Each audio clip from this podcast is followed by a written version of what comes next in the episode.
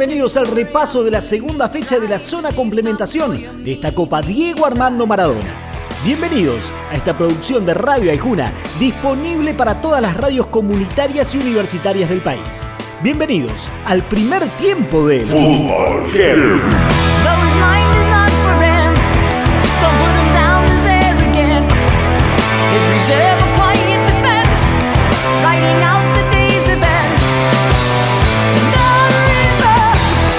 la zona A, Patronato recibió a Aldo Civi en Paraná y el tiburón se aprovechó del malísimo momento del local y en un partido parejo hizo valer su hombre de más y le ganó 1 a 0 con gol de Andrada, sumando una vez más de visitante lo que no suma de local.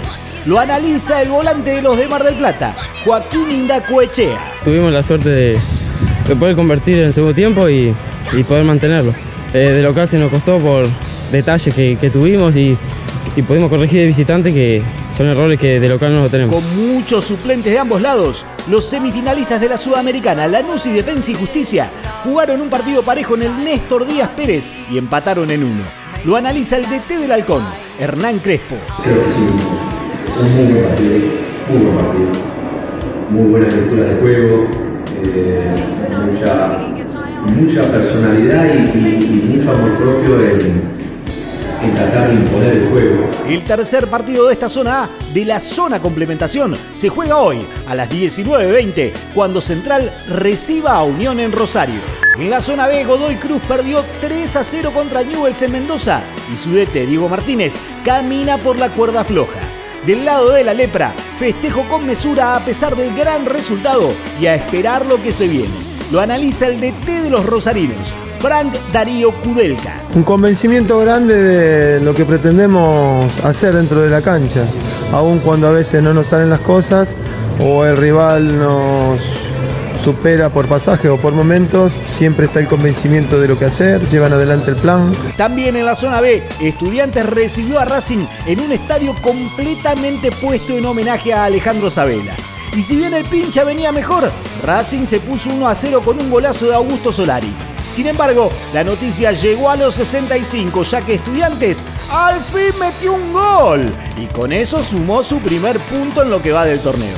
El autor, Leandro Díaz. Eh, Nos duele porque tenemos un gran cuerpo técnico, tenemos un gran grupo, unos chicos bárbaros. Y vos te pones a ver y todos los partidos 1 a 0 con errores, con errores mínimos perdemos todos los partidos. Pero bueno, hoy por suerte no pudimos empatar, se abrió el arco y nada. No, no te vas contento porque te merecíamos un poquito más, puede ser. El último partido de la zona B se juega esta tarde a las 19.20, cuando Central Córdoba reciba en Santiago del Estero a Vélez Sarfield, semifinalista de la Copa Sudamericana.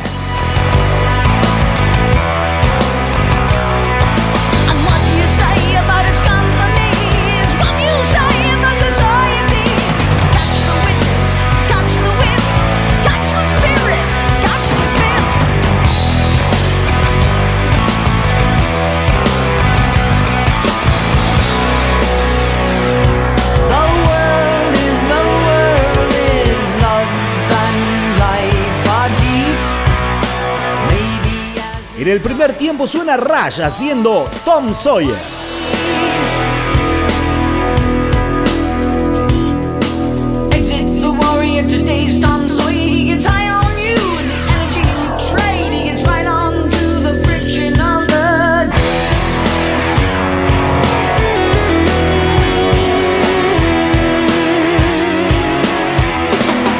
Después del entretiempo, repasamos lo que dejó la zona campeonato, los que van por el título y la Copa Libertadores, acá, en el Fútbol Heavy.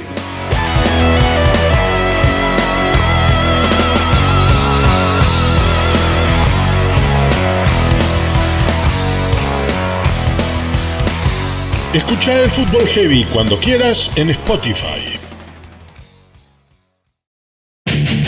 Aijuna.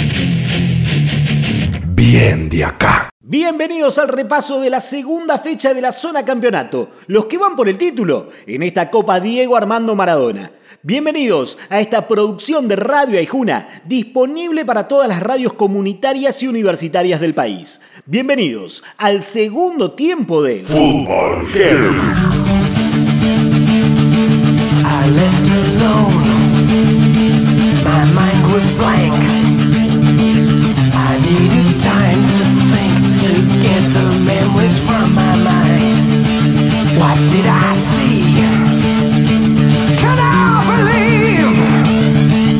what I saw that night was real and not just fantasy. En la zona A, Arsenal y Argentinos protagonizaron un partido trabado, friccionado, de esos de los que el equipo que hace el gol gana. Y el que hizo el gol fue el bicho por intermedio de Auche para el 1 a 0 final. Analiza el momento de los de la paternal, su defensor, Elías Gómez. Creo que todos tenemos la misma idea, nos sentimos un equipo fuerte y y como digo yo, vamos a pelear el partido tras partido. También en la zona A, Independiente recibió a Boca en Avellaneda en el primer clásico clásico del torneo. Y el rojo arrancó arriba por Silvio Romero y pudo ponerse 2 a 0, pero Roa erró un penal. A Boca no le cobraron uno claro en el primer tiempo, pero el Ceney se empezó a levantar y terminó por dar vuelta al resultado. 2 a 1 y lo analiza el volante colombiano azul y oro, Edwin Cardona. Sí, yo creo que el equipo desde el- los primeros minutos controló el juego. Después del gol, bueno, seguimos insistiendo. Y nada, eh, esa era la idea, ¿no? Ir por ese camino, coger confianza, que era lo que necesitábamos. Y yo creo que fue importante la remontada, la verdad necesitamos este triunfo. El último partido de la zona A se jugó en Parque Patricios, donde Huracán recibió a un River en racha y que no guardó nada ya que las semis de Libertadores contra Palmeiras se juegan recién en enero.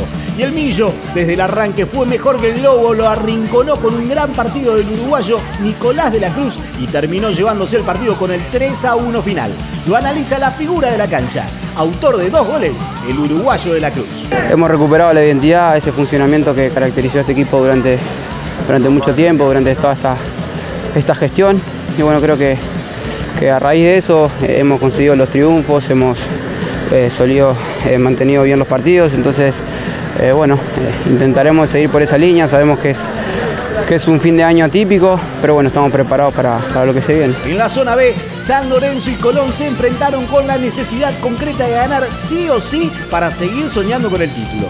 Lo ganaba el Ciclón que fue apenas mejor en el primer tiempo, pero el Sabalero levantó muchísimo en el segundo, se lo llevó por encima y se puso 2 a 1 con los goles de Morelos y el Pulga Rodríguez.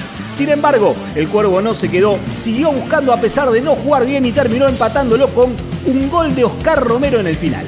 2 a 2 y el análisis del lateral azulgrana. Autor del primer tanto, Bruno Pitón. Por más que el empate se dio sobre el final, sabemos lo corto que es este torneo. La verdad que Colón me parece que en gran parte del partido fue superior. Nosotros supimos aprovechar las ventajas que tuvimos y bueno, seguramente los dos equipos nos vamos con el mismo sabor amargo porque es un torneo muy corto y, hoy queríamos ganar cualquiera de los dos. También en la zona B, Talleres recibió Atlético Tucumán en Córdoba con la posibilidad de ganar y cortarse solo. Pero el decano recuperó un poco la memoria, se lo empezó ganando desde el arranque y a la T le costó bastante lograr el empate que llegó por Mateo Rete. 1 a 1 y así lo analiza el DT de los tucumanos, Ricardo Sieniski. no todos los partidos lo puede ganar y, y bueno, creo que hoy hicimos algún mérito, perdimos algunos goles que podíamos haberlo hecho, pero bueno, fue un partido parejo. El grupo B de esta zona campeonato se cierra esta noche a las 21.30 en cancha de Banfield, cuando el taladro reciba a Gimnasia y Esgrima de la Plata. En el segundo tiempo suena Iron Maiden haciendo The Number of the Beast.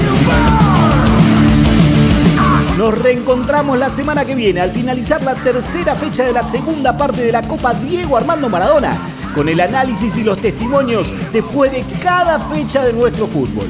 Hasta la próxima.